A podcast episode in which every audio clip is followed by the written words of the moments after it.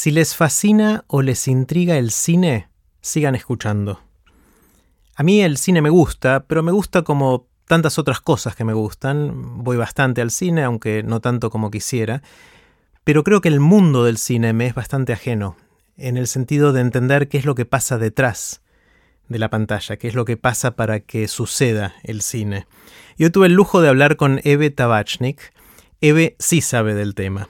Eve es directora y curadora de festivales de cine en varios lugares. Es argentina, pero hace más de 18 años que vive en Los Ángeles. Tuvimos una conversación larga que ahora voy a compartir con todos, pero antes de hacerlo, les cuento qué es todo esto.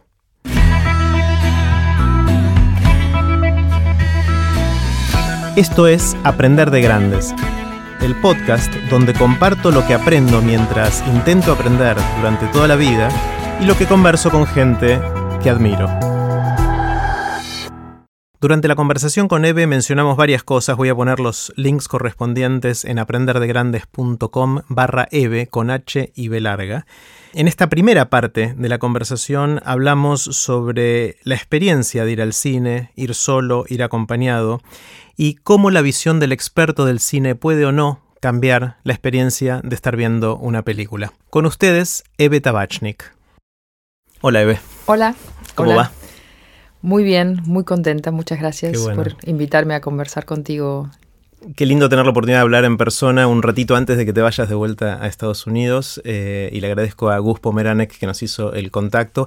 Yo con el cine tengo una, relación bastante especial. Eh, de chiquito fui bastante al cine, de adolescente me gustó mucho y después voy socialmente, voy como salida con, mi esposa y amigos o con mi esposa eh, solos. Creo que casi nunca fui solo al cine, alguna que otra vez. Pero es un mundo que me fascina porque visto desde lejos sé que hay un mundo ahí y me fascina la idea de tratar de aprender qué hay ahí detrás. Y sé que le dedicaste tu vida al cine, con lo cual me interesa mucho hacerte esta pregunta inicial, como hago siempre acá en Aprender de Grandes, para ver a, dónde nos lleva, que, tenga vida propia. Y esa pregunta es, dado esto, todo este tiempo que le dedicaste al cine, ¿qué aprendiste? ¿Qué aprendiste sobre el mundo del cine? Lo, lo pensé porque, bueno, tenía una, la idea esta de, la pregunta que me ibas a hacer al principio, y creo que tiene que ver justamente con cuántas historias que hay en el mundo. Y es de las cosas que, que me siguen sorprendiendo y que hacen que me siga gustando lo, que hago, porque, porque las historias son inacabables. Y, y cuando creo que ya vi la historia, una historia, viene alguien y la cuenta de otra forma o de un lugar que no conozco, o con personajes o con sujetos. Y, es, a mí me fascina, es decir, hay algo, hay algo como de inacabable en esta, en esta fuente inagotable de historias. Y una de las cosas, además, que más me gusta justamente cuando puedo ver, es como, como, ¿no? como subirse, digamos, a una, a una ventana y ver algo que nunca viste.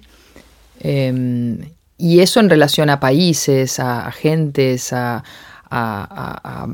contadores de historias de, distintos lugares. Pero yo creo que fundamentalmente tiene que ver con eso, porque bueno, hay una parte, por supuesto, artística y quienes eh, proponen maneras de contar que a mí me abren la cabeza yo estoy vinculada a uno, de los festivales en los que estoy, que se relacionó con la danza, porque vengo de la danza, se llama Dance Camera West, y es un festival que presenta películas cortos, largos, eh, documentales, ficciones, con temas o con, con un, eh, el núcleo tiene que ver, tiene que estar ligado de alguna manera a la danza o al movimiento, y, y es, es increíble cada vez que voy a ver esas películas justamente porque me cuentan historias desde un lugar eh, inédito y entonces es como estar medio soñando.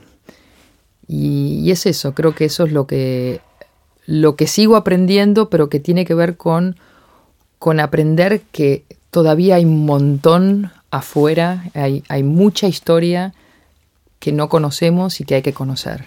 Es interesante este tema de contar historias, es algo que me bombardea a mí personalmente de, varios ángulos. eh, obviamente desde el mundo TED tiene mucho que ver con eso, pero también de la lectura, de, los podcasts. Hay muchos de los podcasts que yo sigo, que son gente contando historias.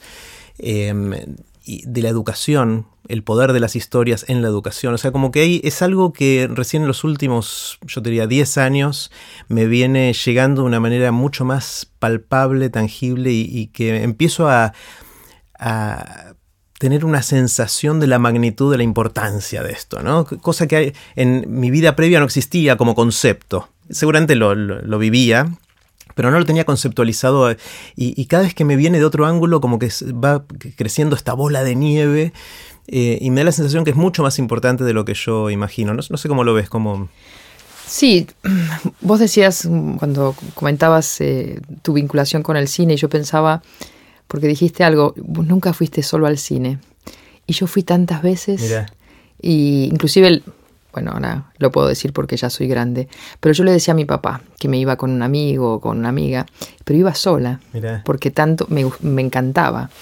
Inclusive me gustaba porque era, y me gustaba ir sola porque en realidad era como un placer muy particular no tener que en ese momento, iba, a veces iba con amigos, pero había un placer muy particular de, bueno, de eso, de ir a disfrutar una película.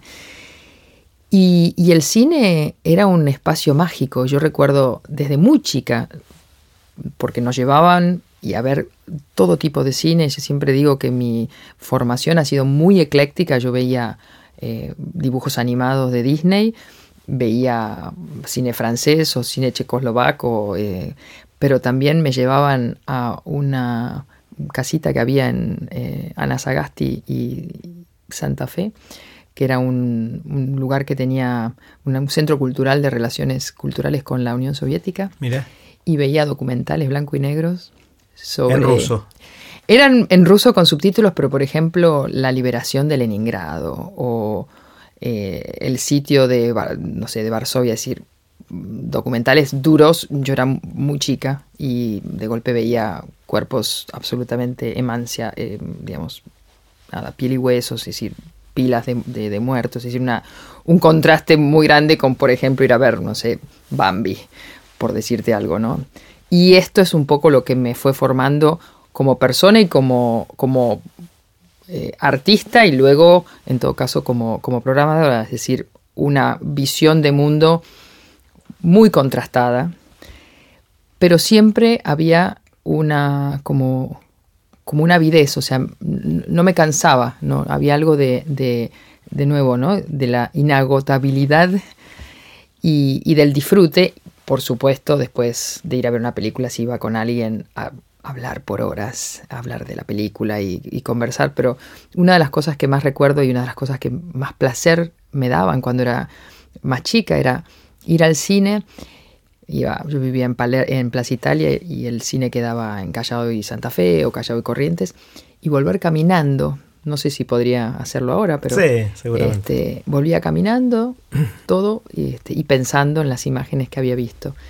Em, y, el, y el cine es para mí, junto con, la, con algunos libros, porque pensaba luego en el tema de los libros, pero el cine ha sido como el gran formador eh, sobre todo por ciertas imágenes que, conservo como si las hubiera visto ayer a la tarde.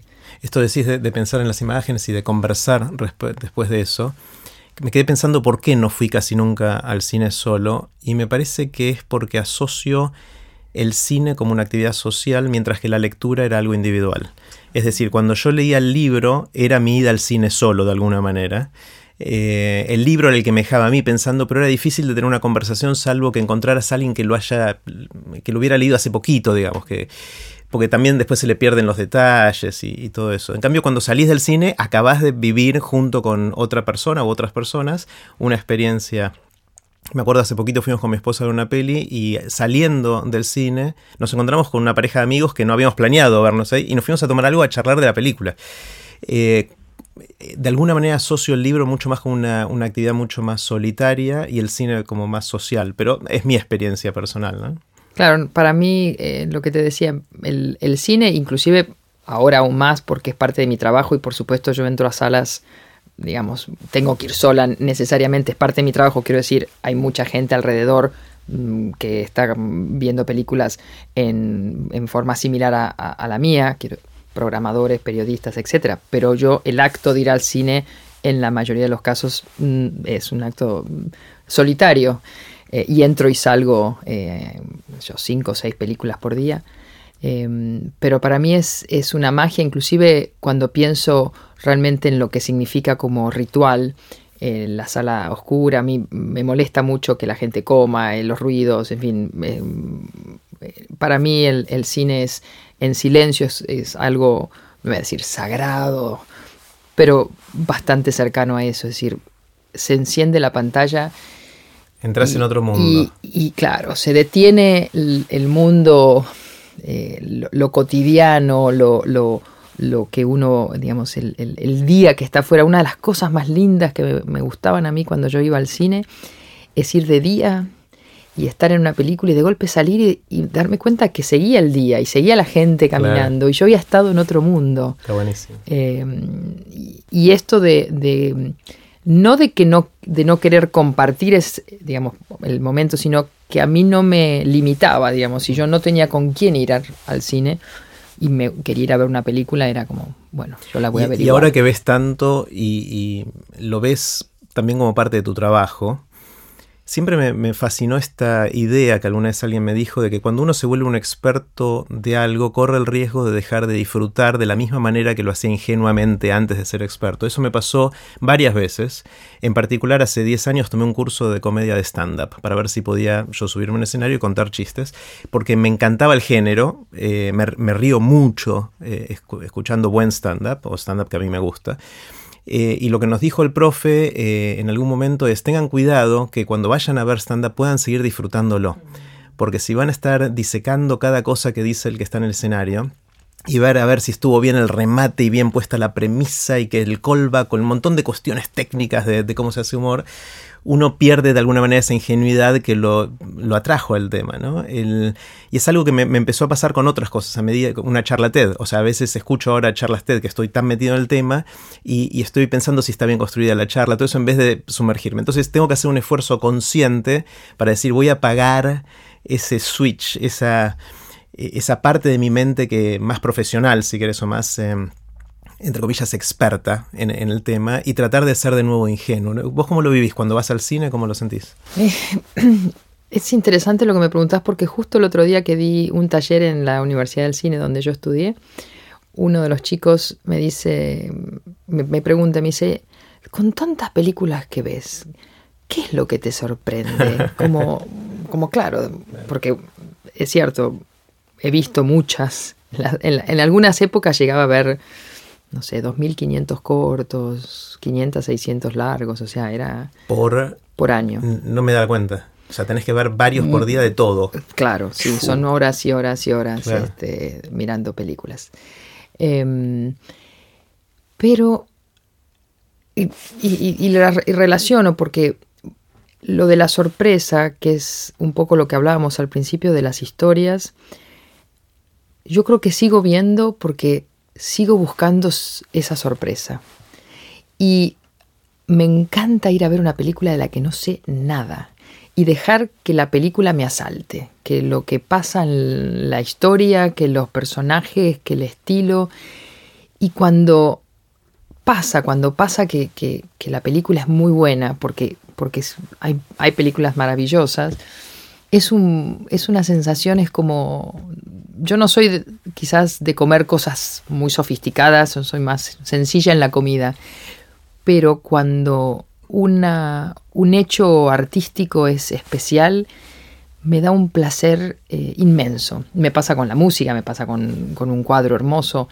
Y, y, es eso, hay como, como, como una como ni siquiera es un ejercicio, ya es cierto que por supuesto cuando uno ve una, ve una película uno puede mirar más, bueno, la música esta no está, el cuadro, pero no, yo no soy en realidad una programadora que está pendiente de eso. Quizás en una segunda pasada de la película me voy a dar cuenta, ah, eso era un plano secuencia así, o sea, no soy de las que está mirando la costura, Sí, por ejemplo, quizás me molestan más cuando las actuaciones no están... Pero en, general me pongo como, como medio como niño, ¿no? Como esto de, a ver, contame, decime, me dejo llevar. Mm. Porque es lo que me divierte de, del arte, esa sensación de, de que me produce cosas y de alguna manera después la película que tuvo más resonancia en mí creo que va eventualmente tener resonancia en, la audiencia, digamos, es, yo siempre digo, al cine eh, no hay bien y mal y esto está bien hecho y mal hecho, y sobre todo cuando uno trabaja para varios festivales, lo que en un festival es maravilloso, en otro dicen, esto no sirve, esta película es pésima, y lo viví mucho, o sea, pude comprobar fehacientemente que la misma película donde en un lado es genial, en el otro no lo es. Y, y, además, por supuesto, la gente dice, empieza a nombrar, no sé, libros de teoría para avalar su razón por, lo, por uno y por lo otro. Y, y finalmente, aunque uno puede desgranar lo que la opinión de uno y decir, bueno, esta película me gustó por esto, por la actuación, por la luz, por la música, por los sonidos, por la edición, pero hay algo mucho más intangible mm. que tiene que ver con que provoca algo. Claro. Y, ese, eso que provoca, como te digo, es lo que me guía para sentir que es una película que quiero llevar. Es decir, esa misma emoción o esa sensación de que algo pasó, eh, cuando, cuando la programo y cuando voy a un festival y cuando después la gente me dice, ah, esta película, qué maravilla, qué, qué, gracias por traerla, este, que, es decir, es, es esa, ese querer compartir ese momento. Por supuesto, a veces hay películas que uno le gustaron y a que la gente no tanto. pero es eso, y hay, y sigo teniendo la quizás es una habilidad de, de, de, no cansarme en ese sentido. Sí me cansa mucho lo malo, como, como leer muchos malos libros o escuchar, no sé, ver mala, malos cuadros. Es decir, cuando ¿Y uno ve... que estás viendo una peli que después de cinco minutos te das cuenta que no. Eh, y, apagás, o sea, sapeás, haces el zapping para otro lado, digamos. Sí, sí, sí, sí. y además, obviamente, a esta altura, digamos. Yo siempre digo, somos como médicos, digamos, uno se acerca a una película y uno más o menos sabe si es un paciente para aspirina o para terapia intensiva, digamos, ¿no? Como que ya uno tiene una, no hace falta a veces ver todo para decir mm, no, no anduvo. Me, llama mucho la atención cuando alguien te recomienda una película y dice tenés que ir a ver tal película porque las actuaciones son espectaculares. Digo, no, no quiero ir a una película con buenas actuaciones, quiero ir a una buena película, una película que me llegue, que, me, que, que signifique algo para mí, que me impacte de alguna manera. Si está bien actuada, seguramente contribuye a eso, pero no quiero ver una película porque las actuaciones son espectaculares. O sea, quizás me interesaría si fuera actor y querría ver cómo gente actúa, pero no voy a ver una peli por eso, la música, o la fotografía, o lo que fuera. Creo que esa es la visión a veces del experto, entre comillas, que es distinta a la mía. O sea, la mía es más de, esa ingenuidad. Y volviendo a este tema del experto, hay una, te cuento una cosa que a mí me, para mí es el, de alguna manera es mi, modelo de cómo compatibilizar la visión del experto con la ingenuidad del nene, ¿no? del, chico. Y es la, de Richard Feynman. Richard Feynman fue un físico eh, que ganó un premio Nobel, un tipo eh, que hizo un montón de cosas que admiro un montón, falleció ya hace bastante. Eh, y él, en algún momento le preguntaron, che, vos que sos físico y entendés lo que pasa en todos los mecanismos que están detrás, ¿cómo podés apreciar eh, la belleza de una flor? Le decían, ¿no? y él dijo, mira, yo aprecio la belleza de una flor igual que vos, porque es linda, porque es estética, porque, no sé, por el aroma, por los colores, por las formas, pero también veo algo que vos no ves veo y empezó a describir un montón de mecanismos internos que hacen que eso sea más bello todavía. Entonces, si él dice, y él termina diciendo en esta, creo que es una entrevista en la cual, después voy a poner el link a la entrevista en, eh, el sitio de Aprender de Grandes, eh, es una entrevista en la cual él termina diciendo, mira, eh, gracias a que yo veo todo eso, veo una belleza que es mucho más profunda de la que podría ver si no sabría todas esas cosas que pasan para que podamos ver algo tan bello. Y de alguna manera me pareció como una, una síntesis, una integración de esas dos miradas que, trato de llevar a otros lados, ¿no? Cuando puedo. Que lo que vos decís em, que tiene que ver con, como con las mm, estructuras ocultas o con los, los andamiajes que hacen posible todo, el cine, la vida, las flores, el que estemos acá. Yo pensaba, y un poco por estas cosas de la vida, yo antes de, entrar en el cine pensé que iba a ser científica, porque a mí todo lo que tiene que ver con las ciencias siempre fue muy fácil y tenía muy buenas notas y de hecho tengo un, título en química. Eh, en algún momento pensaba ser ingeniera nuclear, es decir, eh, porque todo lo que tiene que ver con la energía es, me parece fascinante. Y, esto de, de la belleza oculta de las cosas, yo siempre digo, si la gente se, parara más a mirar atardeceres, si todos a las 6 de la tarde nada más suspendieran su actividad del día y vieran el atardecer, sobre, donde sea, en la ciudad, en el agua, en la montaña, habría menos guerras, menos matas, es decir, como conectarse con esa, con esta belleza, pero que es inclusive como, como, como que la damos por sentada y que tiene que ver con, esa parte oculta eh, de que no vemos y que existe y que es, como vos decís y como decía el científico, hay una belleza, hay una belleza en los números, hay una belleza en las formas, eh, hace poco veía un, documental eh, que habían hecho en las profundidades de, unos arrecifes y mostraban unas criaturas marinas que no había visto en mi vida.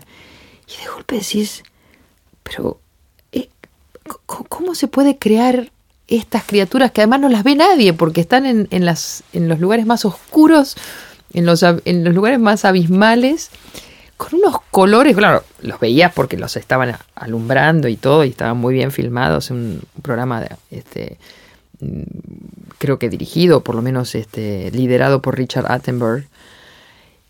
Y era, era increíble eso, eh, que hubiera tanta belleza y no era para que nadie la viera en particular, porque, digamos, para que se vieran entre ellos, porque obviamente tenían que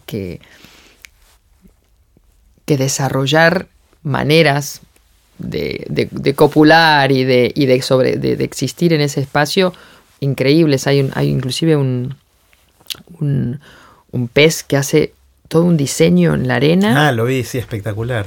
Es increíble. ¿Qué vos decís? Para, para seducir para seducir, pero, pero un diseño que, que, digamos, no sé, tenés que hacerlo, si lo querés hacer normal, un ingeniero está con una, con una computadora, digamos, y él va sacando la arenita. Y es eso, es, para mí está como relacionado, porque de alguna manera, eh, bueno, ese pez que no, no sé si tendrá la inteligencia de otros, pero le cuenta una historia a su posible pareja a través de esa arena que mueve. Y, no hay, no hay cómo no quedarse así como, como se dice en inglés, speechless, o sea, sin palabras, porque es tan, es tan maravilloso, tan maravilloso. Y esto es, bueno, lo que, lo que de alguna manera busco en el cine eh, y en las historias que me, que me llegan, y, y algunas son, bueno, Entiendo, Eve, que te dedicas principalmente a, festivales. Eh, y así terminó la primera parte de la conversación con Eve Tabachnik. Puse los links relevantes en aprenderdegrandes.com barra Eve, con H y B larga. No se pierdan la próxima parte de la conversación en la que hablamos sobre los festivales de cine, sobre el impacto del cine en la cultura, sobre el rol del curador en los festivales y también sobre el amor romántico.